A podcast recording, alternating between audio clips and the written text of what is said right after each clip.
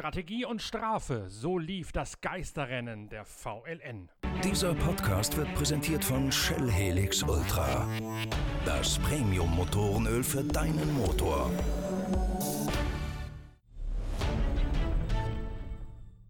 Am vergangenen Samstag hat die Langstreckenserie auf der Nordschleife, die NLS, den deutschen Automobilsport aus der Corona-Krise geführt. Das erste Vier-Stunden-Rennen in der grünen Hölle steht auf dem Programm. Patrick Assenheimer aus dem neuen GT3-Team von Hubert Haupt holt sich die Pole Position und startet in einen Doppelturn vom besten Startplatz hinein. Die Anzeichen nach der Qualifikation deuten auf einen Zweikampf zwischen den Mercedes AMG GT3 und den BMW M 6 hin, auch wenn die besten BMW nur auf den Startplätzen 5 und 6 stehen. Die Mercedes da vorne das Tempo deutlich vorgeben. Assenheimer übernimmt nach dem Start die erste Position und Philipp Eng im Rowe BMW M6 verbessert sich in der Startphase um zwei Ränge. Dann allerdings erwischt es den gebürtigen Salzburger. Dann hat der Ferrari in der NGK-Schikane ja, ein bisschen äh, Aktion gerissen mit einem Auto vor mir. Der Ferrari hat sich dann weggedreht und ich habe dann über die NGK-Schikane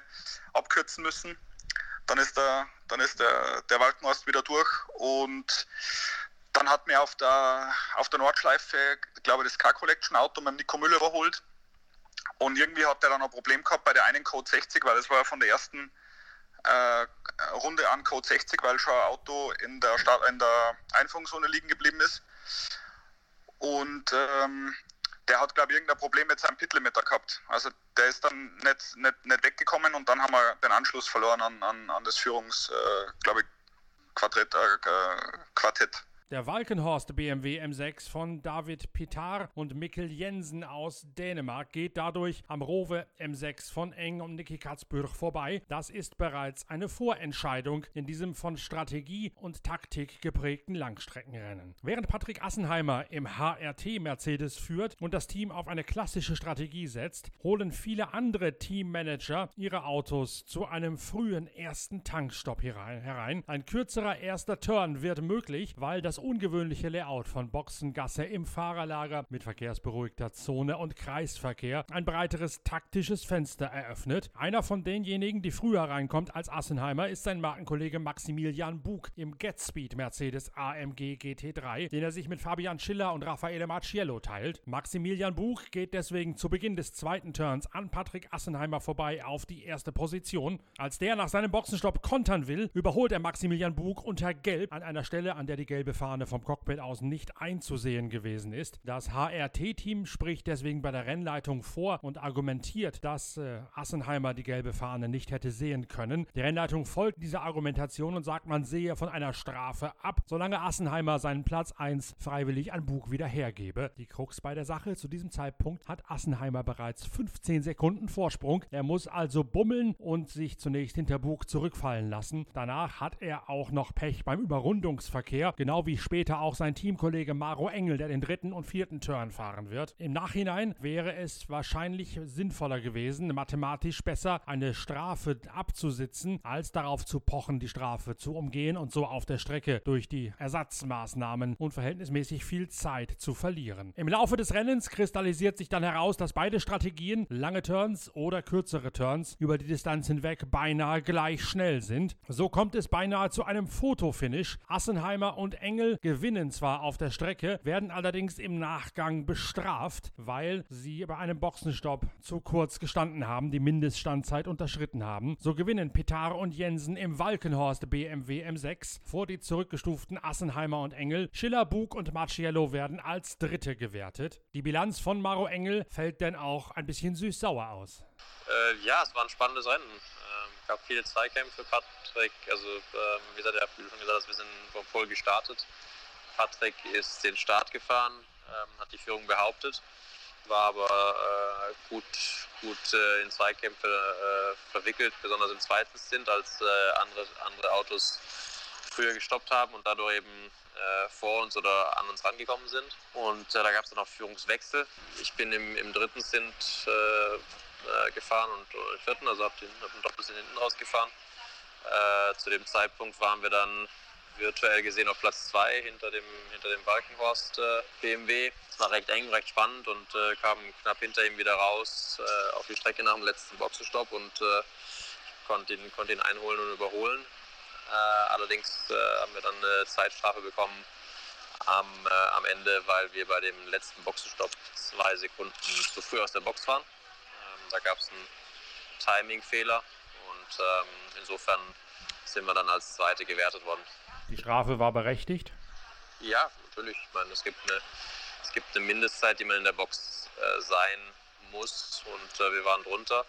Äh, ich glaube ehrlich gesagt, dass, ähm, dass äh, das Team da äh, keine, keine Riesenschuld trifft, weil sie, weil sie wirklich versucht haben, äh, es zu korrigieren, dass wir in den ersten Stops, in den ersten ähm, zwei Stops jeweils fünf Sekunden drüber waren und dann äh, korrigiert, korrigieren wollten und äh, eben zwei Sekunden nach unten korrigiert haben äh, und auf einmal waren wir zwei Sekunden drunter. Also von dem her, äh, die, die Analyse geht noch, weshalb das so war, aber ähm, ja, das war, war letztendlich einfach unser Fehler und äh, wir müssen, äh, wir müssen da äh, schauen, dass wir das, dass wir das natürlich sauber analysieren und, äh, und rausfinden, aber ähm, das ist äh, im Reglement relativ klar verankert und insofern ist die Strafe gerecht. Sind das typische Einschleifprozesse eines neuen Teams? Ich hatte vorher, kurz vorher mit Hubert Haupt noch telefoniert und auch einen Podcast gemacht. Er sagte, natürlich hat er sehr viele Leute von Black Falcon mit rübergeholt oder übernommen und damit an Bord gezogen. Aber trotzdem ist natürlich alles noch erst einmal neu.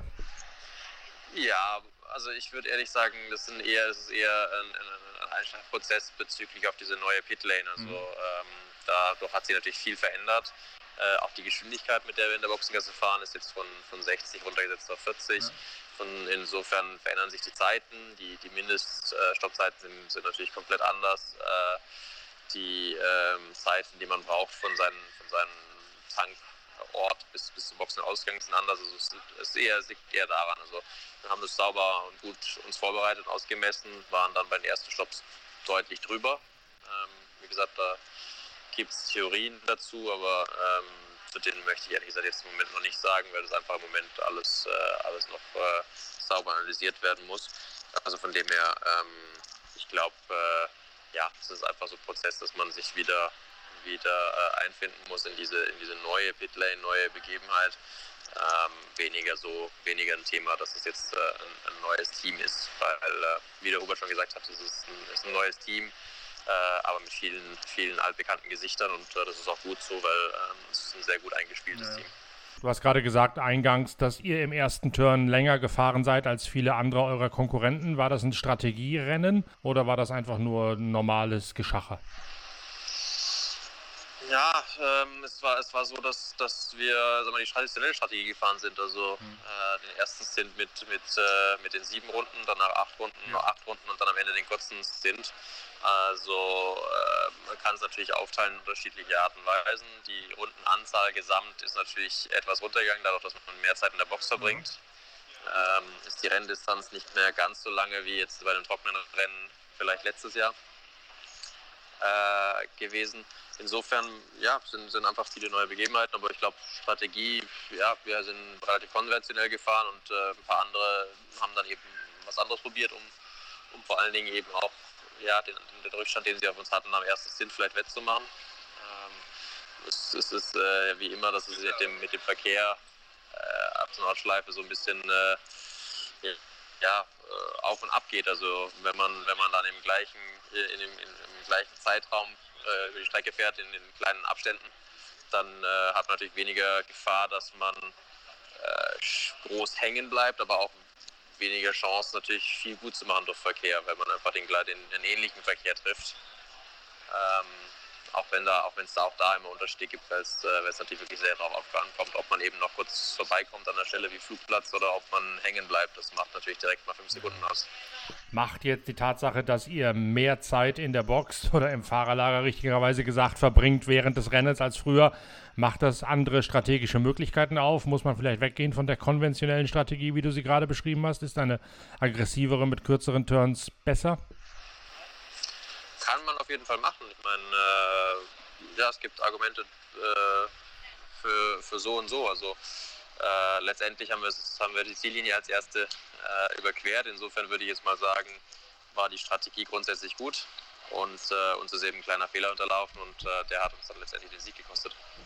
Genauso zerknittert auch das Fazit von Philipp Eng. Den habt ihr auf dem YouTube-Channel der Zeitschrift Pitwalk ja als digitalen Fremdenführer kennengelernt, als wir eben per Videoschalte am Samstagmorgen ins provisorische Fahrerlager mit der Open-Air-Boxengasse geschaltet haben. Dort hat Philipp Eng euch mit seiner eigenen Videokamera und als Fremdenführer gezeigt, wie es zugeht in der Boxeneinfahrt und im Fahrerlager mit den NASCAR-ähnlichen Stellwänden. Während der BMW von Walkenhorst gewinnt, kommt das Auto von Rover Racing über die Distanz Distanz nicht mit, sodass Philipp Eng auch nicht ganz zufrieden ist mit seinem Fazit. Also erst einmal war es natürlich extrem cool, dass wir überhaupt wieder Rennen fahren können äh, und dann den Saisonauftakt quasi auf der Nordschleife feiern. Die, die ersten Runden haben extrem viel Spaß gemacht am Freitag, einfach wieder ja, äh, die Geschwindigkeit auf der Nordschleife zu spüren. Das war wirklich äh, sehr, sehr cool. Ähm, ja, Rennen war dann ganz, ganz okay. Ähm, wir, haben, wir müssen einfach nur ein bisschen Performance finden. Ähm, gegen den, äh, gegen den Walkenkorst äh, war wirklich, ähm, die haben ein super Rennen gefahren, keine Fehler gemacht, äh, super Strategie. Und äh, da müssen wir nur einfach ein bisschen was nachlegen. Waren die strategisch anders unterwegs als ihr oder was hat den Unterschied gemacht zwischen dem und euch? Ich glaube, die waren ganz leicht strategisch anders ähm, unterwegs, aber äh, die haben eine super erste Runde gehabt äh, und sind dann direkt auf Platz 2 gewesen. Wir waren dann ein paar Mal unglücklich mit Code 60, ähm, wo einfach äh, ja, das Führungsquartett, glaube ich, war es, dann äh, gut durchgekommen ist und, und wir nicht. Und da verlierst du dann auf der Nordschleife gleich äh, einiges an Zeit in der VLN. Und deswegen müssen wir einfach schauen, dass wir im Qualifying vielleicht ja, uns, uns gut platzieren und dann eine gute erste Runde haben. Und ähm, es ist so wichtig wie, ich glaube noch nie, dass du einfach ähm, ja, von, von Anfang an bei der Musik dabei bist. Weil das Feld noch enger geworden ist, noch härter umkämpft ist? Ich glaube schon. Äh, man hat auch gemerkt in der ersten Rennrunde, dass äh, ja, einige auf alle Fälle Druck ablassen haben müssen. Äh, da hat sich, glaube ich, schon was angestaut in, im, im Lockdown. Äh, es, war, es wurde äh, ziemlich hart gefahren, aber es hat trotzdem Spaß gemacht und äh, ich freue mich jetzt schon auf meinen nächsten Einsatz. Wisst ihr, an welchen Stellschrauben ihr drehen müsst, damit ihr genauso schnell seid wie der Walkenhorst BMW? Ja, ich glaube, im Setup gibt es immer noch ein bisschen was zu finden. Ähm, ich glaube, da waren wir noch nicht zu 100% da, aber äh, ich glaube, intern bei BMW laufen da jetzt wirklich ähm, intensiv die Analysen. Äh, von meiner Warte, glaube ich, kann man sagen, dass wir, dass wir ganz gut unterwegs waren. Ähm, Niki und ich haben, wir, wir haben keine, keine Fehler gemacht, haben eigentlich ein problemloses Rennen gehabt. Also müssen wir einfach noch eine Schippe drauflegen.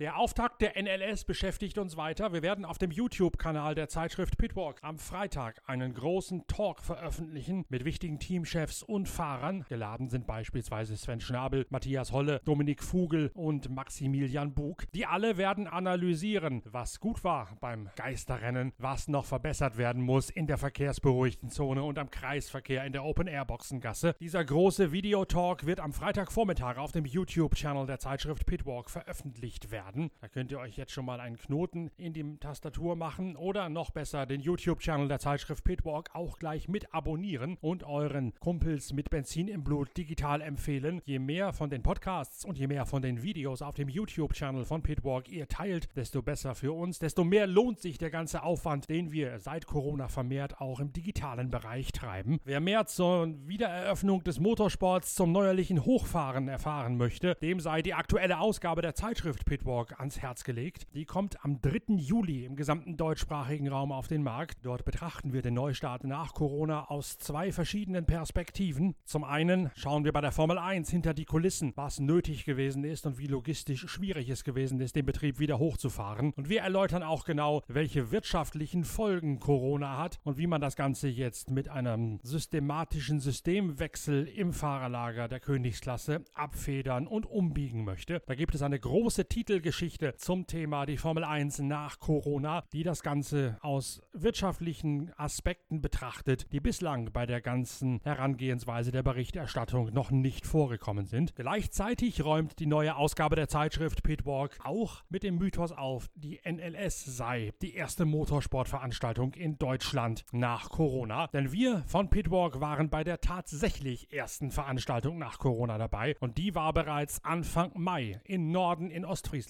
Nicht etwa der große Automobilsport, sondern der kleine Speedway-Sport hat es geschafft, die Corona-Krise als erster zu überwinden. Das war für uns Anlass genug, mal genau hinzuschauen, wie diese Sensation möglich gewesen ist, wer sie möglich gemacht hat und was hinter dem Verein steckt, der plötzlich aus Ostfriesland heraus zum Vorbild für ganz Motorsport Deutschland geworden ist, der allen gezeigt hat, bis hin zum großen DMSB und zur professionell organisierten Automobilsportbranche, wie man mit solch einer Krise richtig umgeht. Die große Coverstory zum Neustart des Motorsports nach Corona, das verspreche ich euch, die wird euch in der Zeitschrift Pitwalk vielfach verblüffen. Drum legt sie euch zu, so schnell ihr könnt, am besten noch vor dem Formel 1 Saisonauftakt, wo am Wochenende ja das Geisterrennen von Spielberg auf dem Programm steht. Und um eben dieses Geisterrennen von Spielberg müssen wir uns auch ausgiebig kümmern. Wir haben bereits gestern einen großen Videotalk mit Inga Stracke, unserer Pitwalk Formel 1 Reporterin, und mit Lukas Luhr auf dem YouTube-Channel der Zeitschrift Pitwalk veröffentlicht. Bald gibt es den nächsten Podcast, dann auch mit einem Interview mit Sebastian Vettel, unmittelbar vorm Formel 1 Saisonauftakt von Spielberg. Und in der Videosektion auf pitwalk.de gibt es noch einen Film, der erklärt, was Ferrari jetzt tun muss und warum plötzlich Feuer unterm Dach ist. Dazu gibt es aktuelle Bilder vom Testen in Mugello, die wir nur auf der Internetseite der Zeitschrift Pitwalk zeigen dürfen, aus rechtlichen Gründen nicht auf YouTube. Darum müssen wir unsere digitale Präsenz ein bisschen auffächern. Aber das kann euch ja nur recht sein, so habt ihr schön viel Abwechslung hier mit den Podcasts auf dem YouTube-Channel von Pitwalk und auf pitwalk.de. Überall gibt es ständig was Neues, was die exklusiven Inhalte der 180 Seiten starken Zeitschrift Pitwalk perfekt ergänzt. Drum schaut euch all das an und führt euch zu Gemüte vor allen Dingen noch einmal den großen Videotalk mit Inga Stracke und mit Lukas Luhr zum Thema Formel 1 Geisterrennen in Spielberg. Alles, was man wissen muss vor der Formel 1, aber auch vor der Formel 3 Premiere 2020 von Sophia Flörsch im Rahmenprogramm. All das hört ihr und seht ihr im YouTube-Talk mit Inga Stracke und mit Lukas Luhr auf dem Channel der Zeitschrift Pitwalk. Wir hören uns bald wieder mit dem nächsten Podcast zum Thema Formel 1 oder morgen früh mit der großen Analyse von NLS 1 aus Sicht der Beteiligten. Bis dahin danke fürs Reinhören, munter bleiben, euer Norbert Ockenger.